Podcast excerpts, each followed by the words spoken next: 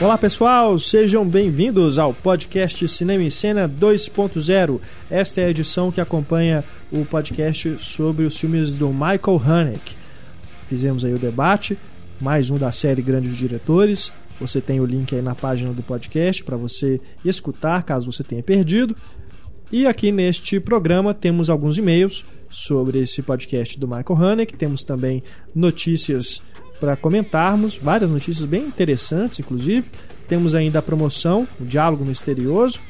Ah, e temos também, aliás, não temos a Patrulha Cinéfila nessa edição, olha que coisa. Tá tudo bem no cinema? Parece que as coisas estão melhorando, né? Ninguém, ninguém Ou então vocês são um bando de preguiçosos, hein? Ninguém escreveu Ninguém pra passou raiva hoje nessa É. semana. Mas a gente deixa, né, nosso e-mail aí para você, se tiver alguma reclamação, para mandar pra gente sobre algum problema que você teve em salas de cinema, é só escrever para cinema@cinemencena.com.br. A gente vai ter o maior prazer em ler a sua reclamação aqui e tentar correr atrás dos cinemas para tentar resolver. Tá bom?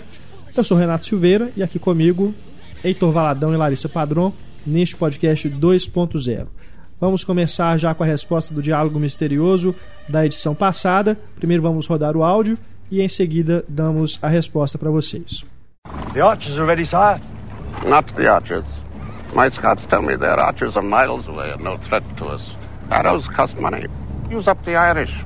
The dead cost nothing. Esse diálogo é do filme Coração Valente. Fizemos aqui o sorteio para ver quem vai ganhar o kit com a camiseta e bottoms do filme Meu Namorado é um Zumbi. Sorteamos aqui entre todos que acertaram e mandaram a resposta pra gente. E o número 12 ganhou, que é o Luiz Valmor Poça Júnior. Parabéns, Luiz. Mande um e-mail pra gente no cinema.cinemicena.com.br com seu endereço completo pra gente poder mandar o prêmio pra você, tá bom? Nesta edição, nós vamos sortear o DVD do filme O Mensageiro, que é o filme que foi citado aí no podcast dessa semana, podcast 79, sobre as produções megalomaníacas. Temos aqui então o DVD desse filme com o Kevin Costner, com e dirigido pelo Kevin Costner. Você, para faturar, é só mandar a resposta pra gente. Assim que você identificar o diálogo, vai surgir algum momento aí do programa. Você manda a resposta pra gente. Todo mundo que acertar participa do sorteio. Na próxima edição a gente faz aqui e, e divulgamos o resultado, tá bom? Boa sorte para todos. Vamos começar aqui com os e-mails sobre o podcast do Michael Haneke. Temos aqui primeiro a mensagem do Thiago Lúcio. Ele tem 29 anos e fala de Mauá. Eu estava ansioso pelo podcast sobre o Haneke, pois acho a sua filmografia controversa e superestimada, mas entendo a admiração e o fascínio que as suas obras provocam ao não querer abordar temas agradáveis de forma pouco convencional. Curiosamente, gosto de todos os seus filmes, com exceção de A Professora de Piano, um filme deplorável em todos os seus sentidos, que apela gradativamente para sequências mais gratuitas de sadismo, apenas com o intuito de chocar, polemizar. Ao explorar a hipocrisia da personagem central, ela vai investindo cada vez mais na natureza psicótica da personagem, porém é um filme que se contenta apenas em chamar a atenção para si. Veja como isso é estranho, veja como isso é repulsivo, veja como isso é nefasto, veja como eu não sou agradável. É um sadismo gratuito, diz aqui o Tiago Lúcio. Eu discordo. Eu também, mas. Discordo porque mim é um estudo de personagem. Estudo de personagem você tem que mostrar o problema que a pessoa está vivendo, seja lá qual for. Ali no caso, não sei se tem um nome essa doença e tudo, se é psicose mesmo, mas é uma pessoa extremamente perturbada. É trágico. É, choca, choca. Te deixa horrorizado com as coisas que acontecem? Deixa. Eu acho que. Mas a pessoa vive aquilo, é acho o que problema da professora- vida dela. Acho que a professora de piano. Eu acho que é gratuito. Pode causar assim, o mesmo efeito que eu acho que o Funny Games É. causa em muitas pessoas que acham que aquilo, né? O próprio filme chama violência gratuita aqui no Brasil. E que não é. Sabe? Não é. Mas é. O Haneke tem essa, esse meio ame ou odeia, assim. né? Mas eu acho que é, é mais ou menos o mesmo caso também, eu concordo com você. É. Ele ainda fala aqui também sobre o amor. Com relação ao amor, a sorte do filme é ter dois grandes atores. Pois por mais que eu entenda racionalmente a intenção do Haneke em ilustrar o ócio e a angústia da velhice, do fim da vida, que certamente não tem muito de cinematográfico, acho que o estilo de direção que ele adotou é um grande peso morto do filme. Afinal, ele não tinha necessidade de ser daquela forma. Ele optou pela lógica mais fácil. Vou fazer um filme ocioso e vazio sobre o fim da vida, porque este período para os personagens é bastante ocioso e vazio. Ué, então qual seria outra forma de fazer? Ele mesmo deu a resposta do porquê que o É, Haneke é, fez é, daquela maneira. Eu acho super interessante ele usar a palavra peso morto. Porque pra mim é exatamente isso, assim, é a, a- a mulher se sentindo como um peso morto. O cara não, não, não dando conta de carregar, né? Vai, aos É. pouquinhos ele vai não dando mais conta e tal. Eu Acho Também não querer ver ela interessante, como é. um peso morto, né? Agora, eu, eu, eu discordo no sentido que eu fico pensando assim, realmente, são duas grandes atuações, dois grandes atores. Mas eu fico me perguntando qual. Eu acho que o mérito é muito mais de, de roteiro e direção, de atores principalmente, do que dos próprios atores. Eu acho que bobear se o Haneke tivesse pegado dois é ninguém ali e tal, ele bo- bobear conseguiria um. um Conseguiria fazer, ainda também. assim faria É. um grande filme. Né? É, então, assim, acho. são não, não, não tirando o mérito É. dos dois. Com certeza. Mas. O filme é, ganha muito com eles. Ganha né? muito, é. Mas ainda assim, acho que Não, ele também assim, poderia fazer mesmo um assim o filme teria o mesmo impacto que ele tem. É. O filme precisava de dois bons atores, porque é um filme que tá baseado, bas- baseado basicamente, eu acho, nos atores. Porque é um filme de atuações, é um filme que. É um filme que tá centrado em dois personagens, então precisa de bons atores. Mas podiam ser qualquer dois bons atores. É. Entendeu? Ele escolheu aqueles por, É. por motivos óbvios. Eles foram atores que foram bonitos na juventude e tudo. Mas, mesmo pra quem não conhece essa história, Aí eu vi na entrevista ele dizendo que o Jean-Louis Trintignant, ele queria mesmo, ele já, já pensava nele pro papel principal, mas a Emmanuelle Rivard, Emmanuelle Rivard, ele escolheu depois, que ele chegou a fazer teste com outras senhoras, atrizes mais velhas e tudo, pouco conhecidas, né? Não era o mesmo caso da, da Rivard, mas ele acabou é, optando por ela. Mas, assim, eu, eu também discordo, Thiago, do que você diz de, de que o fim da vida, da velhice, não é. não tem muito de cinematográfico. Discordo por quê?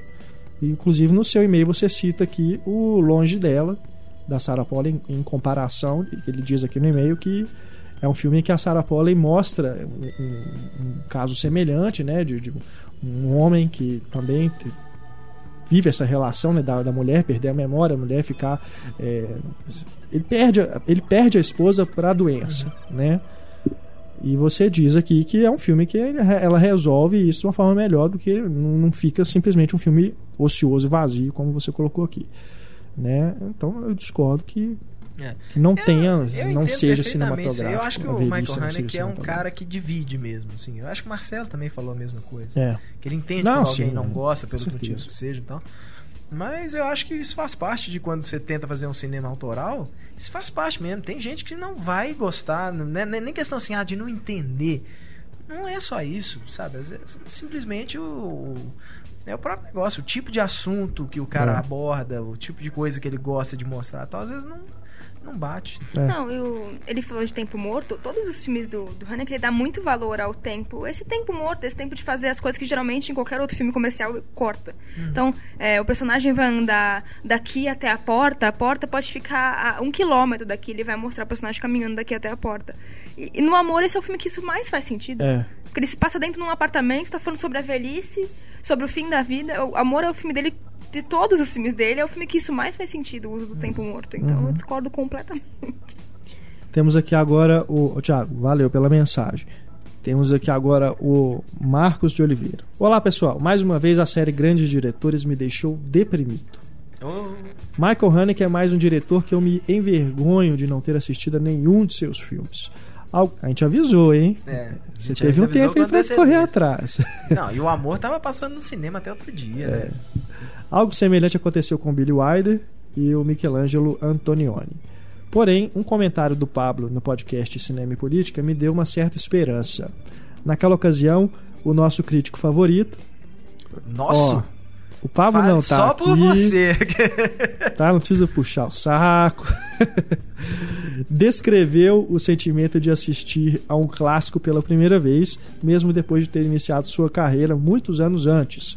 E o pensamento de que ainda temos muitos filmes bons para assistir é realmente animador. Em contrapartida, também divido o pensamento do Heitor de que eu não vou assistir a todos os filmes que eu preciso antes de morrer. Enfim, eu agradeço a vocês por me apresentarem a esses diretores antes desconhecidos para mim. Saber saber da existência deles me faz querer me aprofundar ainda mais na sétima arte. Papel que vocês desempenham para nós cinéfilos é merecedor de prêmios. Então, por favor, Mande né, podem pra enviar nós. pra gente nosso Manda endereço. valeu, valeu, Marcos. Que bom, né? Que você tá descobrindo aí. A nossa intenção, a gente já falou isso aqui, é essa.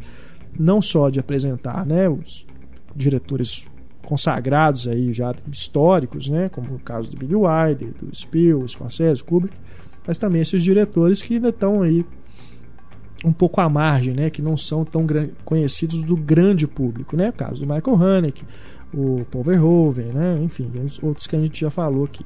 Não, e todo mundo no mundo tem essa frustração. Todo mundo que gosta de cinema tem essa frustração É. de, putz, eu não assisti todos os filmes. E todo mundo tem, todo mundo vai morrer com essa frustração. Então É. não se preocupe. Fica deprimido, não. É, todo mundo sente isso. É. Bom, vamos aqui para os destaques da semana. Muitas notícias aqui. Vamos começar já com uma que foi a polêmica da semana.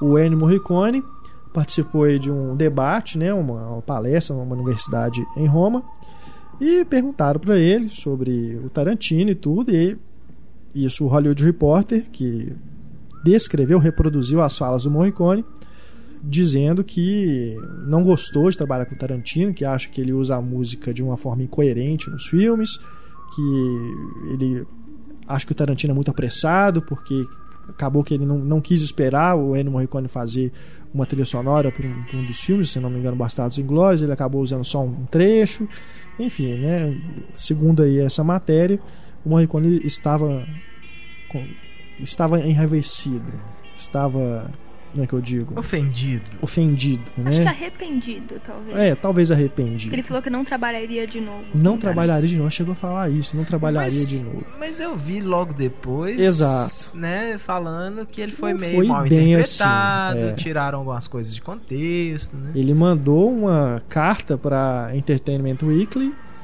Foi realmente assim uma coisa que ele mandou para poder se retratar, né? Um, um tipo um direito de resposta. Ele devia ter mandado pro Hollywood Reporter, né? Afinal de contas. Mas eu também não tenho certeza se o Hollywood Reporter foi o primeiro a dar isso. Mas a Entertainment Weekly reproduziu essa, essa declaração aí do Morricone, essa carta, e ele dizendo que, né, que ele admira o Tarantino e tudo, que a reportagem que foi divulgada tirou as falas dele de contexto, que é muito normal, aliás, ainda mais se tratando de declarações desse nível. Né? Isso costuma acontecer aí não só em relação a cinema, mas a gente vê aí doidado em política e tudo, que declarações as, coisas- as pessoas falam as coisas e as pessoas né, trocam o sentido às vezes até. Mas de toda forma, é aquilo. Mesmo se ele tivesse falado isso mesmo, mesmo se ele acha isso mesmo, depois tem aquele né, feito meia culpa aí para não pegar mal, é, você vai entende. É, primeiro é isso, que é, é, é, Sai daqui não se alguém vai falar que você seja fã né, do Tarantino, você vai ficar com raiva do Morricone. Isso é sacanagem. Você não consegue ficar com raiva do Morricone. Nunca na vida. ele Ele, pode falar mal da minha pessoa. mãe, não tem problema. não tem problema. E outra coisa que acho que tem, a gente tem que entender também. O cara ele é de uma época em que ele fazia, ele trabalhava com o Sérgio Leone e fazia a trilha sonora inteira pro filme. Era para aquilo, né? O Tarantino ele usa a trilha sonora dos filmes do Tarantino, é aquela salada, funciona, é muito bom. Eu sou fã das trilhas do Tarantino, mas não é a mesma coisa. Não acho incoerente. É, também não acho incoerente, falou. não. É. Agora, né? Então, assim, eu eu acho compreensível o. Se ele não, não gostou realmente, né? Não é a mesma coisa, assim, é compreensível. O cara é old school, né? De outra época. Trabalhou aí com o Tornatore. Ele faz, a- ele faz o filme junto com o diretor, né? E com o Tarantino não é a mesma coisa, é só uma contribuição mesmo. O... Não, e muita gente que ele falou que ele não gosta do Django porque tem muito sangue. Gente, ele tem 84 anos, sabe? O pessoal xingando ele porque ele não gosta, É, sabe? aí também, Respeita ele. né? Que é outra declaração também, que lá na, na reportagem a gente vê tá só isso, né? É. A gente não sabe se ele falou só isso mesmo e se foi com essa intenção também, né? Mas de toda forma, também entendo o fato dele, não- dos filmes do Tarantino não ser a praia dele. Não, eu achei engraçado ele falar que o Tarantino usa música sem coerência, porque o Leone ele usava uma música a cada 10 minutos. Assim, é. Você vê um filme do Leone e a cada 10 minutos começa a mesma música. O Tornatório é mais ou menos a mesma coisa. então acho que ele queria ouvir a música dele repetida. Assim, É. Mais um bafafá aí que deu na- nas notícias aí da semana é o Faroeste, né? Falando aí de Sérgio Leone. Vocês já perceberam, eu gosto né, de, É, de ligar uma coisa na outra. Faroeste Jane Garrigan.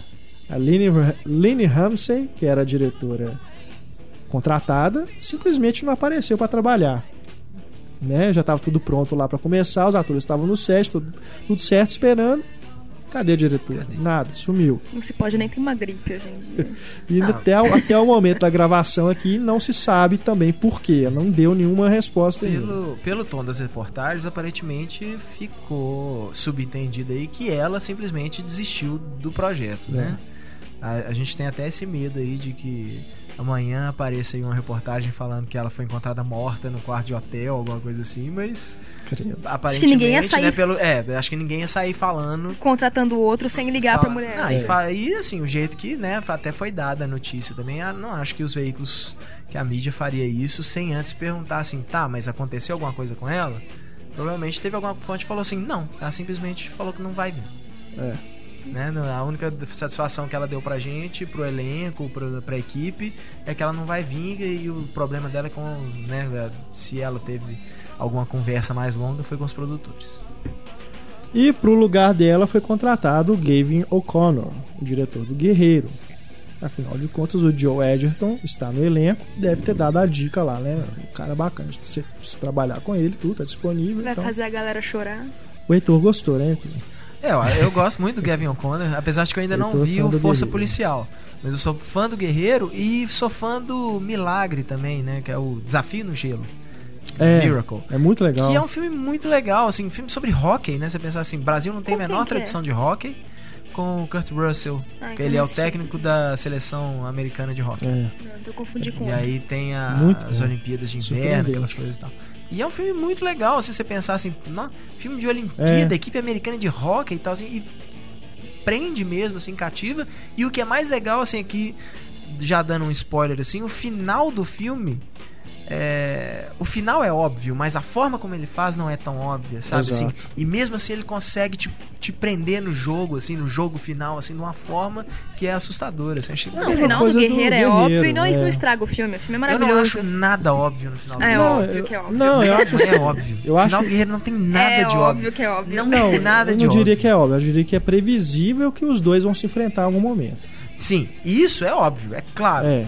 que é óbvio. Agora, pro final do Guerreiro ser óbvio, seria exatamente o contrário. Seria um desistir da luta, ou no meio da luta é, é, é, ia ter uma. é, qualquer coisa menos aquilo. Menos a luta ir até o final com um dos dois ganhando. E assim, não é ganhando simplesmente, não. Ganhando direito, né? Não tem, não tem uma conversa, não tem nada. Eu não acho nada de óbvio no final do Guerreiro. Talvez seja por isso que ele me emociona tanto. Não, eu gosto muito do filme. Eu coloco ele como um dos melhores filmes do ano passado, mas eu acho óbvio. Mas não é nesse sentido, não, de você já esperar que eles vão se enfrentar? O quê? É óbvio que eles vão se óbvio? enfrentar. Não, até a vitória mesmo, de que não vou dar spoiler, mas até a vitória eu acho óbvio. Não é, É. óbvio. O que eles Ah, vão se já não enfrentar, tanto óbvio. que durante o filme eu, eu pensei, não, eles não vão fazer isso, eles não vão fazer eles se Óbvio. enfrentar no final. E a- Eu não acho óbvio de forma alguma. Assim. É óbvio que eles vão se enfrentar. O filme é sobre isso. Sobre o reencontro dos dois. né? Mas o- a forma como é feita, eu não acho nada de óbvio naquilo. Uhum. Acho que seria muito mais óbvio é, é, é, acontecer uma, uma cagada tipo. é, o, Nick Note o Joe. Edgerton perder pro Koba e aí o Tom Hardy enfrenta o Koba, mas os dois fazem as pazes e o Joe Edgerton vai ajudar o, o Tom Hardy porque acontece alguma coisa. Isso é óbvio pra mim. O fato dele simplesmente falar assim, não, os dois vão se enfrentar, isso aqui vai vai e é assim que vai acontecer, eu não acho nada de óbvio naquele final. Eu acho excelente. Falando aí de projetos, né, que tiveram trocas de diretores e atores, porque afinal de contas o Jenny Garaghan também perdeu o Michael Fassbender. É, temos aqui um projeto que está há muito tempo em desenvolvimento, o Agente da Uncle, que é a adaptação do seriado dos anos 60. né? Eu nunca vi esse seriado, pra te falar a verdade. Somos dois. Mas é bem famoso, né? Porque para estarem insistindo tanto para fazer esse filme, né? Eles estão esperando que vai render alguma coisa aí. E as últimas conversas aí que o Tom Cruise, olha só, falando em obviedade, Tom Cruise mais um agente secreto, né? Pois é, e, e o pior assim. E a direção tem- do Guy Ritchie. Pois é, ele já tem Missão Impossível. Teoricamente, começou uma nova franquia com o Jack Reacher, É. né? Que também é. A Não é detetive. um agente secreto, mas é. Mas é, é mais ou menos tipo a de mesma coisa, coisa. sabe? Eu acho. Eu não, não apoio, desculpa, mas eu, eu ando fã do Tom Cruise ultimamente, que eu gostei muito de Jack Reacher, eu Aham. gostei muito do Missão Impossível 4, mas É, eu não, não apoio achei, a decisão. Também achei estranho. Não, e agora ele vai ser um agente secreto que corre em câmera lenta. Que é o com Guy o Guy Ritchie. Né? Esse projeto, inicialmente, o Steven Soderbergh estava cotado e o, George Clooney. E o George Clooney seria protagonista. Até pouco tempo o George Clooney ainda estava cotado. Não, é, mas ele fez uma verdade, cirurgia, o- parece, e parece É, que o, ele. o- o Steven Soderbergh ficou muito tempo com o Desistiu. projeto. George Clooney tava, era tipo. é, foi praticamente o motivo do Soderbergh pegar realmente o projeto, era porque o É. George Clooney estava ligado a ele. Só que o George Clooney teve problemas quando ele engordou pro Siriana, se eu não me engano. Isso. Aí ele teve problema de coluna, essas coisas que ele ficou muito tempo, né? Fez, fez algumas cirurgias e tal. Que ele falou que não, não, dá- não daria conta de fazer um filme de ação a essa altura da, da vida dele. E aí ele pulou fora. O Soderbergh acho que ainda tentou durante um tempo. É, havia um boato do Channing Tatum é, pegar o papel Ah, principal. Chega, né? Soderbergh, gente, chega. E aí agora tá esse papo com o Tom Cruise. Mas É, vamos prefiro, ver, né? prefiro que seja o Channing Tatum mesmo. Uma franquia que eu não me importo com um ator que eu não me importo. Mais Não, uma notícia aqui. Considerando os filmes atuais do Soderbergh e do, e do Guy Ritchie, também não, não me anima nada o filme. É. Tô te falando, nada que o Guy Ritchie pega ultimamente. Ah, Guy Ritchie. Interessa. Não, tá- tadinho. Mais um projeto aqui.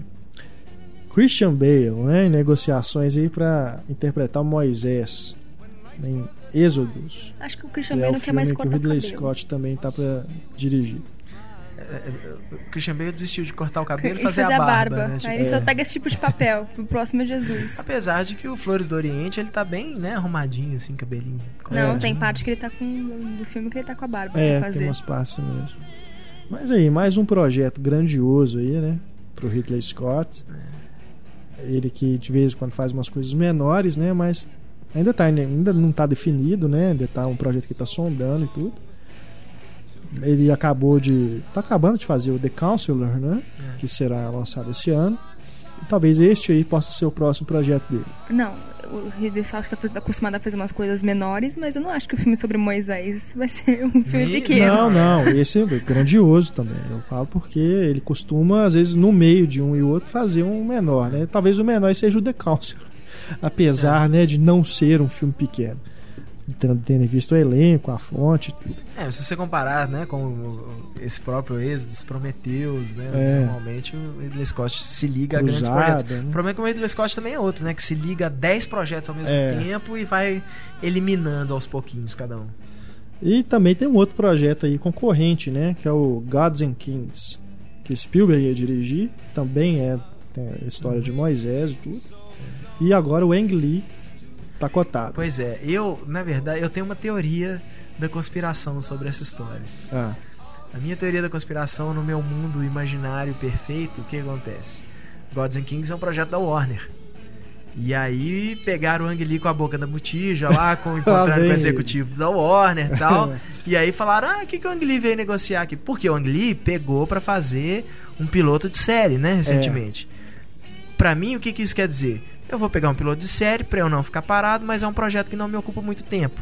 Não me ocupa muito da minha agenda. Então eu faço isso aqui e já posso ir olhando outra coisa. E na hora que viro, né, o Ang Lee conversando com o pessoal da Warner, o que, que o Ang Lee veio conversar aqui? Ah, é o Gods and Kings, né, que o Spielberg desistiu de fazer, sendo que na verdade era a Liga da Justiça. Por favor. Eu acho que isso é mais Senhor, desejo do que teoria da Senhor, conspiração. Senhor, eu sei que o Pablo não aprova orações no podcast, mas por favor, que eu esteja certo. anotem aí a hora aí, o- no cronômetro, o cronômetro aí do podcast. Faz É. uma marca aí, o time code aí em que Pois isso é. foi dito. Porque se eu tiver certo, Se tiver certo, eu cantei a pedra primeiro. Ainda mais se chama Gods and Kings, né? pois é, velho. né? Gods and Kings é o super-homem e o Aquaman, pô. Gods and Kings. Vamos ver, vamos ver. Agora uma notícia aqui terrível. Tom Hooper pode assumir a cinebiografia da banda Queen, né? Vai contar a história do Fred Mercury, com Sacha Baron Cohen no papel do Fred Mercury. Larissa. Já não tava muito animada com esse filme. Eu acho que fa Eu faz, gosto muito da banda, mas já não tava muito animada com esse filme faz agora, sentido, então. Faz sentido pela ligação também Corren e Hooper, né? No, no Miseráveis. É. Então pode ser até isso. Se Sim, é, é um filme bem- inglês. Não, e até é. isso, se deram bem, né, durante os Miseráveis e tal, né? O filme do Queen nesse projeto, essa biografia do Fred Mercury tá um tempão aí parado. Ia ser o Miseráveis deu Frears. dinheiro.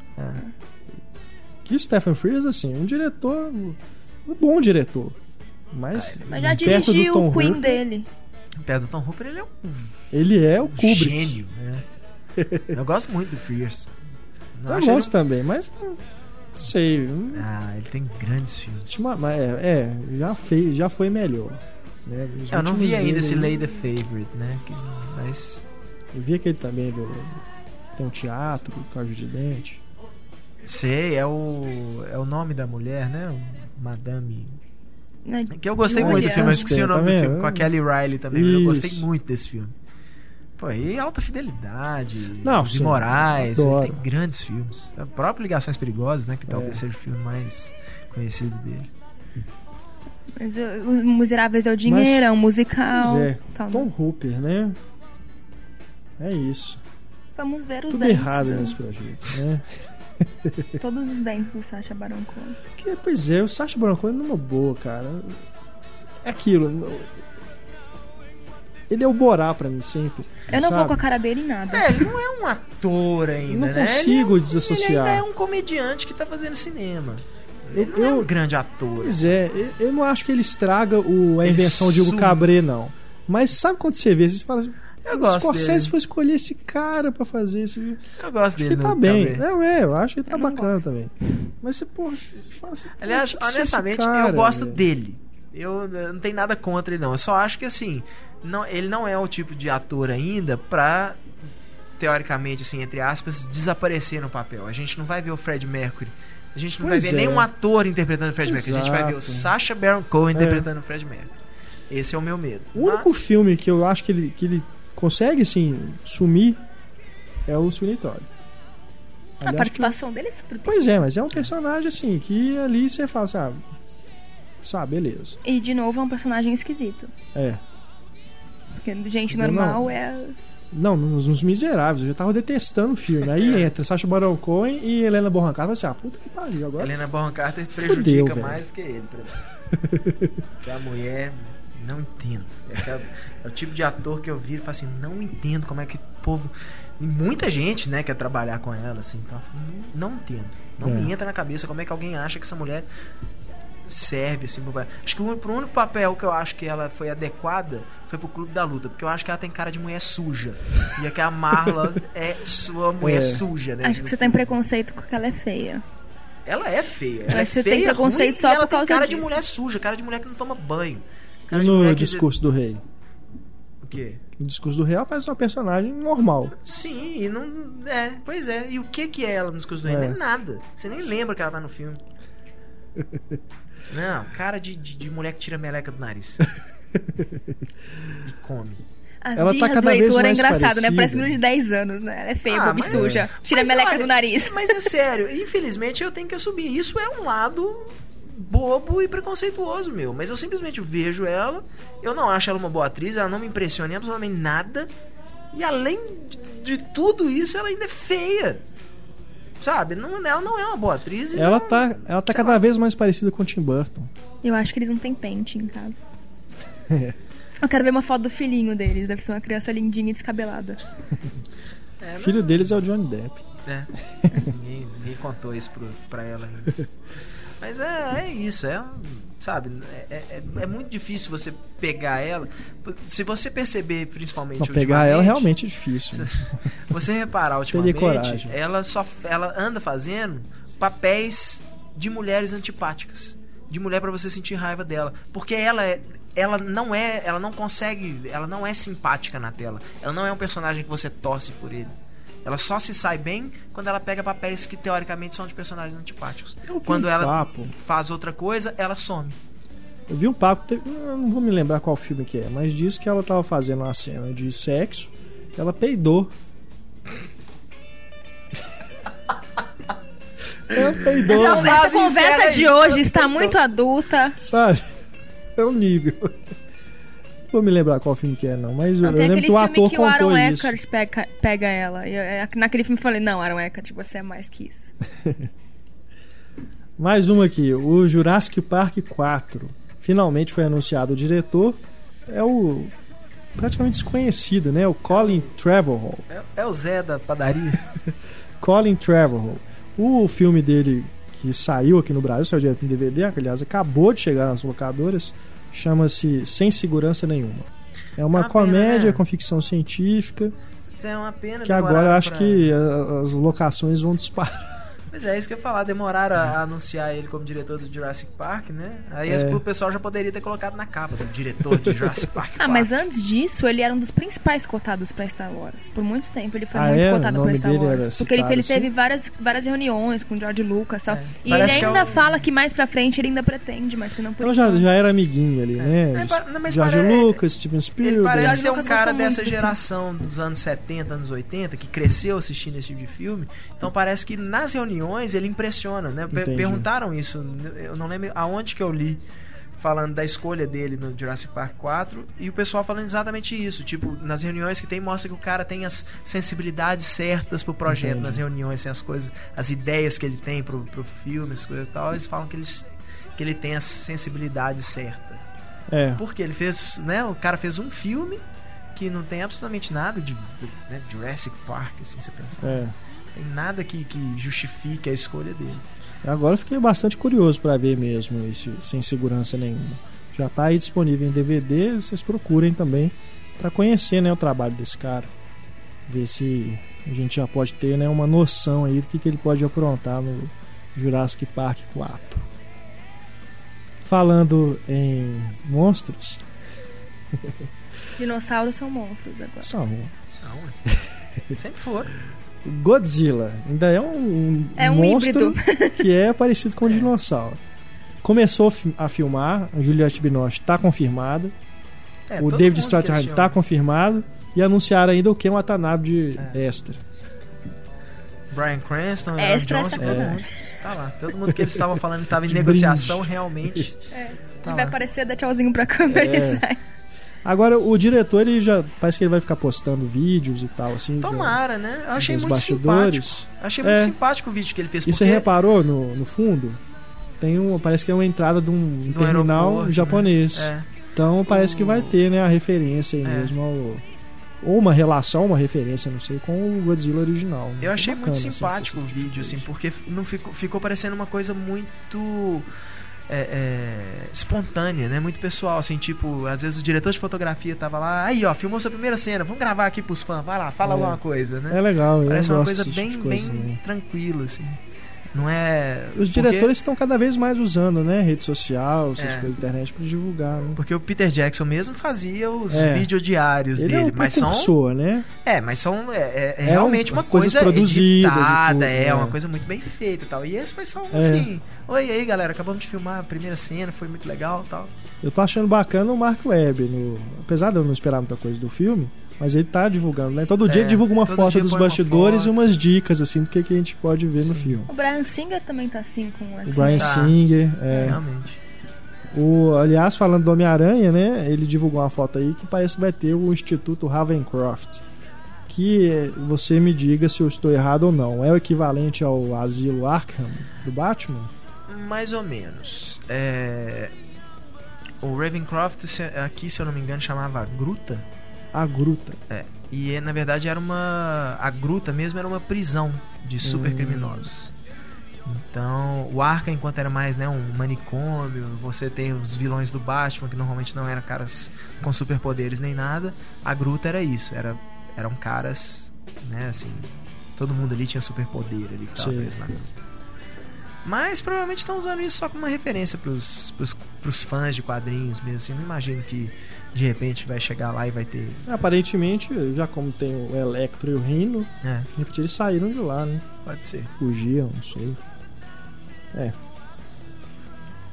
Tem muito personagem nesse filme. Muito, né? Muito. Agora, a Mary Jane, a participação dela é pequena? Já, ela já terminou de gravar? A Charlene É mesmo, eu achei que ia ser uma coisa maior. Não, eu achei que ia ser uma coisa pro mesmo. terceiro, é. é. Só Eu imaginei dando que ia a ser, pista, é, né? tipo, ó, essa menina apareceu aqui, ela Uhum. vai dificultar as morrer, coisas elas- um pouquinho, mas vai ser mais, acho que mais pro terceiro filme. Entendi. Ah, talvez, quem sabe, às vezes o Mark Webb tá fazendo só uma coisa bem estilo quadrinhos mesmo, assim. É. Tipo, ela só vai aparecer no final do filme e falar Face it, Tiger, you just hit the jackpot. que é a, a frase símbolo da Aham. Mary Jane Watson nos quadrinhos. Agora, a Larissa mencionou aí o Brian Singer, né? Mais um que tá voltando aí, mais um mutante tá voltando é o Daniel Cudmore, que interpretou Colossus, também vai voltar. Pela continuidade, eu acho legal. Pelo filme, eu torço pra que a participação dele seja bem pequena, porque o cara era bem ruimzinho, né? É, ele tá no Crepúsculo também. Eu nem lembro dele no Crepúsculo. Eu né? Eu lembro que quem no, é no, Não é lembro um, que do, um dos irmãos lá do, do, Robert Pattinson, não? Aquele fortão? Não, não, aquele Não lá é é não? o. Não, aquele lá é o. Kellan Lutz. Ah, é mesmo. Não, esse É daí verdade. cara, nossa, ele é tão inexpressível no filme dos X-Men, assim, tão. I can É. help. Eu nem lembro Esse quem é ele. Travadão. E o Colossus, ele tem que ser um cara. O Colossus, ele sempre foi um É, cara é um simpático. mutante muito bacana, né? É, é, é sempre assim, é um cara, né? Pode ser um, um brutamonte, tal, não sei o que lá, Hum. mas é aquela coisa do gigante gentil, sabe? Aquele cara que você conversa com ele e ele tem uma alma meio de menino ainda, sabe? E esse cara não, esse cara é só um cara fortão lá pra aparecer. É. E para terminar aqui os destaques da semana, mais uma notícia terrível. Voltaram a mexer no reboot de Fuga de Nova York. Né? Agora o Joe Silver Ai, está encarregado da produção. Ele que é o produtor de Matrix, né, de vários outros blockbusters aí. E agora ele vai tá assumiu as rédeas do projeto. Esse projeto, né, que durante muito tempo teve o Leon Wiseman como Teve. diretor e quem que era o Gerard Butler Gerard Butler pra ser o Snake Plissken, né? Que Agora até pensando como substituto do Kurt Russell, eu Sim, até sim. entendo. é, Não que eu goste do projeto, eu acho uma bobagem. é, Mas ainda mais que estão especulando que é pra uma trilogia de filmes. Pois e aí é, o primeiro ah, filme vai mostrar a meio que a origem, origem cara. dele. Bobagem. Que a um coisa mais tão legal, interessante é. do personagem é essa coisa assim, o povo o sempre fala mistério, né? a referência, assim, É. ah, que o trabalho de não sei da onde e tal. Que, né, você fica é tentando ótimo, imaginar cara. ah, o que, que aconteceu naquela porcaria daquele assalto ao banco É. lá que deu tudo errado. Vou mostrar agora. Ah, pelo amor de Deus. Tomara que fique aí mais um tempo aí sem, sem dar certo, engaveta de novo essa porcaria, porque o foda é isso, né? Que a gente não pode nem falar ah, por que, que o John Carpenter não faz uma coisa. Porque ele apoia essa filmagem. né? Claro, é dinheiro no bolso dele. O cara Tantos tá, remakes ele super tá envolvido, pouco hoje. né? Pois é, e hoje ele trabalha super pouco e não consegue, É, não consegue ou não quer mais trabalhar, né? Então, É. isso pra ele, infelizmente, é, é, pensando por esse lado, eu falo, pô, todo, todo o apoio pro cara aí, mas é o, é o jeito dele ganhar dinheiro hoje em dia. é. We are traveling at warp speed. How did you manage to beam aboard this ship? Hey, you're the genius, you figure it out. As acting captain of this vessel, I order you to answer the question. well, I'm not telling, acting captain. Bom, já que não tem patrulha cinéfila, Já que não tem patrocínio, vamos votar. Quem seria o seu Snake vocês têm alguma patrulha cinéfila, aliás? Vocês passaram por alguma situação aí nos cinemas? Não, ultimamente. Ultimamente Não, não. Acho que tá- a gente tá fazendo um bom trabalho, Pode então, ser. Né? É. As Ou últimas eu- vezes que eu eu fui no cinema foi no Ponteio e no Paragem. Os dois normalmente são bons exemplos de cinemas que funcionam. Aham. As últimas que fui no cinema foi em cabine de imprensa. Se a hora que os jornalistas começarem a fazer zona na sala, aí a coisa começa a ficar séria. Aí pode Não, existir. aí, né? aí não é culpa do cinema, aí vai tomar. Aí os jornalistas começam a apanhar dentro, desse- dentro do cinema. Mas já fui em cabine de imprensa que tinha gente conversando. Ah, tem. É, porque de tem. vez em quando, infelizmente, né, não tem muito Tem controle da- de quem é convidado para É. pra cabine de imprensa. Acaba indo gente que tá ali. Cabine de imprensa hoje é só um nome. Não é cabine de imprensa É. mesmo. A verdade é essa. Bom, vamos pro flashback. Começando com a mensagem do Séries Miranda. Olá, amigos. Foi muito bacana relembrar a carreira de vários ícones do cinema ouvindo o podcast 77 sobre atores veteranos, com a sempre enriquecedora presença do Marcelo Seabra. Só senti falta de você citar o Kevin Costner, de galã e principal astro dos anos 80, passando a diretor-produtor, premiado no começo dos anos 90, e aos fracassos posteriores e depois chegando praticamente ao esquecimento. Vamos ver se o papel de pai adotivo de Kal-El em O Homem de Aço o recoloca no mercado das superproduções. Grande abraço. A gente falou dele O justamente. tempo mata né? tudo, né, cara? É, a gente falou justamente dele no podcast dessa semana sobre as produções megalomaníacas. Ah, ele ganhou o Globo de Ouro esse ano, quando pela É, não- série dele. Ele é aquilo, ele não é que ele foi relegado ao esquecimento. Ele deu aquela. Eu acho que ele mudou de interesse. Parada, é. né? Acho que ele deu uma- essa coisa de- dele virar cantor, assim, e É. tal. E, e ele anda muito interessado em western, se você pensar assim, dos Dirigiu, filmes. O próprio né? Mensageiro, né, que é o grande fracasso Exato. dele, mas é praticamente um western. E o que ele O fez depois do último filme que Pacto de dirigiu? Justiça, que é um filmaço. Filmaço. Se você não viu, tem disponível em DVD. É um faroeste de primeira, assim. Muito Muito bom. legal. Ah, e a série Vale dele agora é um. É um, É um western, Hatfield and McCoys, E que ele é fez muito elogiado. filmes também, né? Fez aí uns filmes, aquele, aquela comédia aí, o Segredos de um Cara de Pau. Tem É, aquele Promessas outro- de um Cara de Pau. Promessas de um Cara É. de Pau. Tem aquele outro suspense também, que ele Qual? é o que é um assassino, Ah, é o Ah, Mr. Brooks. Mr. É. Brooks. Que, pô, olha, é, tem uma grande premissa ali, pena que não entrega, assim, mas tem umas, tem umas cenas É, interessantes, é. assim, especialmente com o William Hurt. Tem É. uma, uma coisa legal ali que você poderia falar assim, ô, um diretor bacana ali, transformava esse thrillerzinho genérico num, num filmaço. É. É uma pena. Mas realmente no Homem de Aço, que é o, acho que é o primeiro grande papel que ele tem em muito tempo, né? Um- É. Não um grande papel, mas uma grande produção, né? Chamado para uma grande produção. Apesar de que o David Goyer, ele declarou recentemente, o roteirista, né?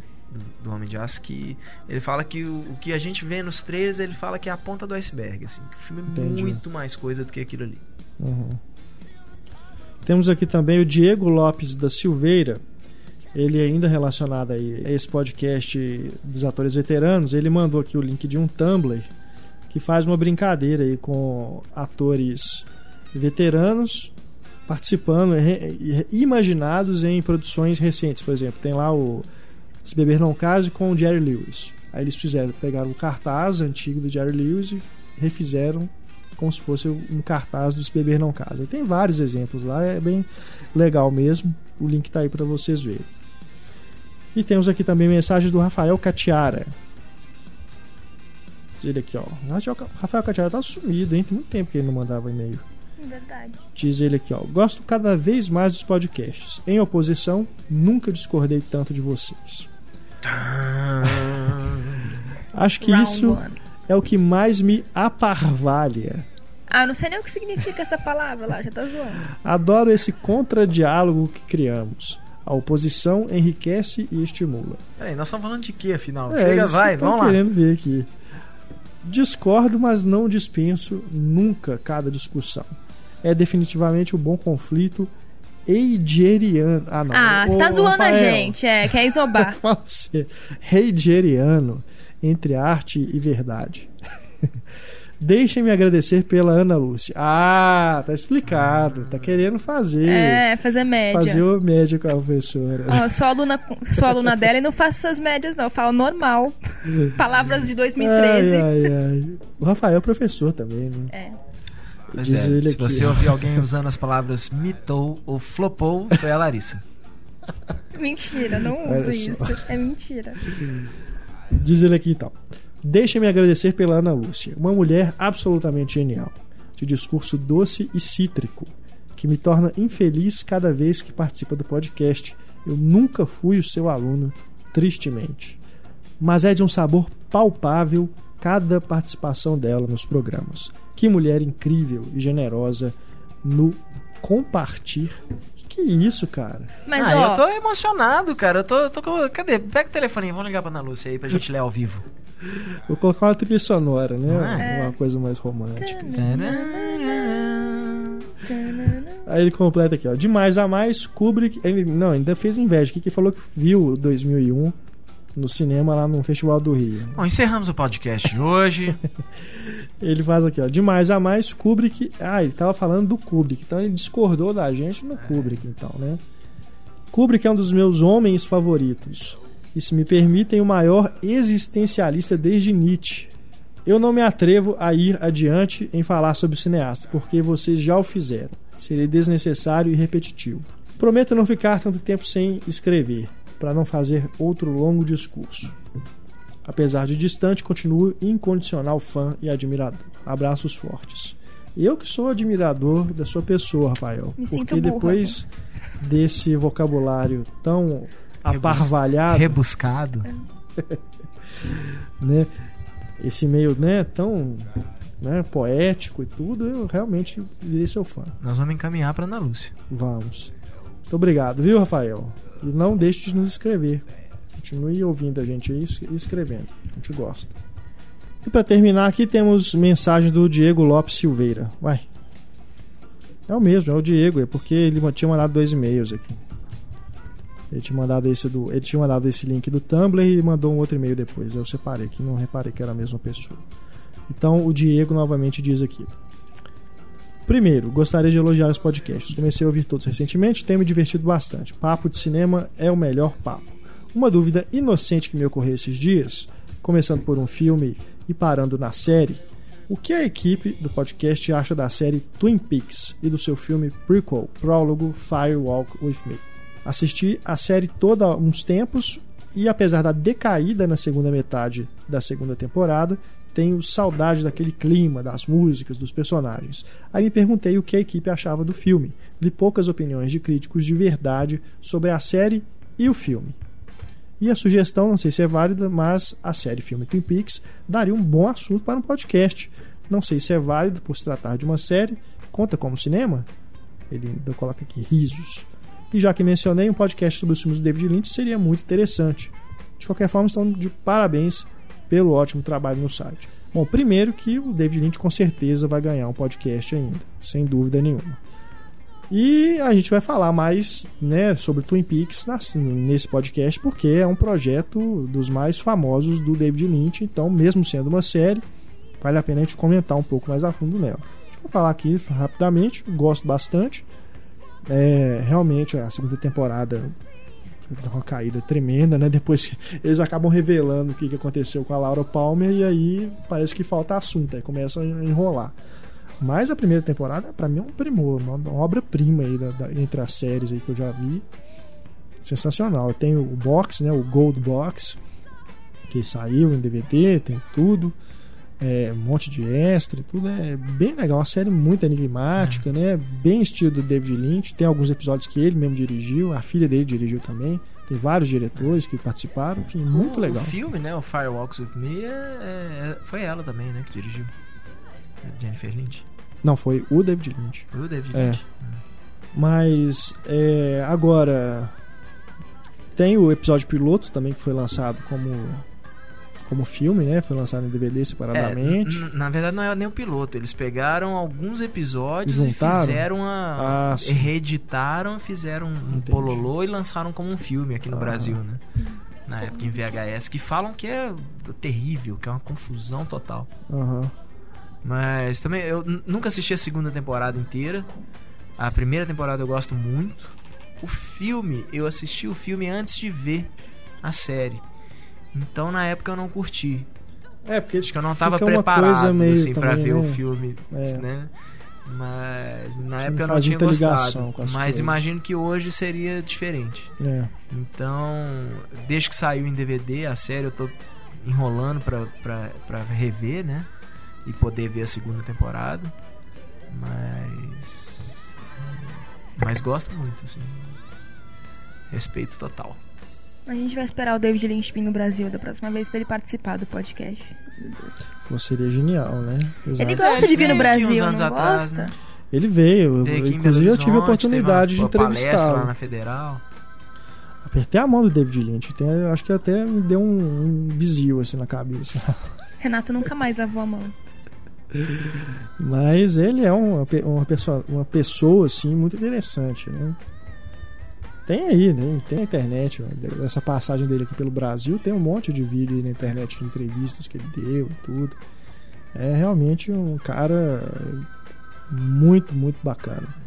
Não só os filmes dele, mas ele, assim, né? Agora entrou nessa aí de, meditação transcendental, parece que ele não tá mais interessado em fazer cinema, né? Vez ou outra aparece Ele- falando que tá com um projeto e tal. Ele, fa- mas- ele dubla uma das séries do Seth MacFarlane, se não me engano, é o Cleveland Show, ele faz a voz do- É. do, barman. e o barman é ele. Ele é muito louco, É, a cara. figura é ele, completamente. Ele, Não, vai, estar- ele vai ah, atuar no filme da filha dele agora. É, ele vai ser ator, né, no filme, né? E o filho dele também agora tá seguindo, também vai virar diretor, ele tá com uns curtas aí. É, mas eh, sigam o Twitter do David Lynch pra vocês verem e terem uma ideia, uma pequena ideia em 140 caracteres da loucura do cara. Ele, ele dá previsão do tempo, umas coisas assim, ele fazia isso no site dele. Ele gravava uns vídeos dele dando a previsão do tempo. Sabe? Coisas de David Lynch, né? É o nonsense em pessoa. Mas com certeza aguardem aí que ele com certeza terá um podcast. E é isso, vamos chegando aqui ao final do podcast 2.0. Muito obrigado, Larissa, muito obrigado, Heitor, muito obrigado a você que nos escuta. E eu peço a Larissa para nos brindar com a música de encerramento. Bom, como o último podcast foi do Michael Haneke, eu escolhi música nenhuma. Vamos acabar o podcast sem música. Bom, aproveitando a passagem do Elton John pelo Brasil, especificamente por Belo Horizonte, algo que já é raro, um bom artista É, vir em Belo um Horizonte. marco, né? Isso. Show no Mineirão e tudo, novo Mineirão. É um marco. Eu não fui. Mas é um marco. Eu também não fui, fiquei morrendo de Eu fui. inveja em casa. Mas aços. não vou ser tão óbvio escolher nem Tiny Dancer nem Your, nem Your Song, que são as mais É. óbvias. e vou escolher Rocketman, que é do filme Sonhando alto. Sonhando Alto, com o Billy Bob Thornton. Isso. Inclusive foi anunciado essa semana, se eu não me engano, uma cinebiografia do Elton John. É, que vai verdade- chamar Rocketman. Sim, né? É, na verdade já tinha sido anunciado há um tempo, mas parece que eles Agora encontraram um conseguiram um diretor. diretor, Isso. Ah, e é ele mesmo que tá preparando a cinebiografia dele. Nossa. Ele é o produtor. É. É, beleza. Não, e a música não, também. uma ótima biografia, a biografia do Elton John. A vida dele Com é muito certeza. interessante. É. E Rocketman também é o nome da turnê, né? Essa turnê que ele passou aqui no Brasil. Que tá comemorando o aniversário de 40 anos da música, se não me engano. Tem- o Elton John tem um milhão de músicas lindas que poderia escolher. Tem Aliás, o show dele, pelo menos aqui em Belo Horizonte, abriu com um vídeo da Pamela Anderson fazendo pole dance, cara. Um telão. Achei super estranho, mas enfim. Né? Provavelmente não foi ele que escolheu. Se não era a Pamela Anderson, era muito parecida, mas eu acho que era ela mesmo. Enfim, ficamos então com Rocketman. Deixando aqui ainda os nossos canais de contato, nosso e-mail para você escrever pra gente é o cinema@cinemicena.com.br, nosso Twitter arroba cinemicena e o nosso Facebook facebook.com barra cinemicena. Um grande abraço pessoal, até o próximo programa. Escute o debate dessa semana. Até mais, tchau. Tchau. Rocketman.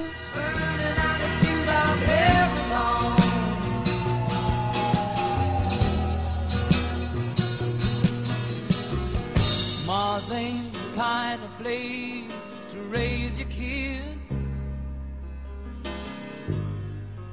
In fact, it's cold as hell. And there's no one there to raise them. If you did.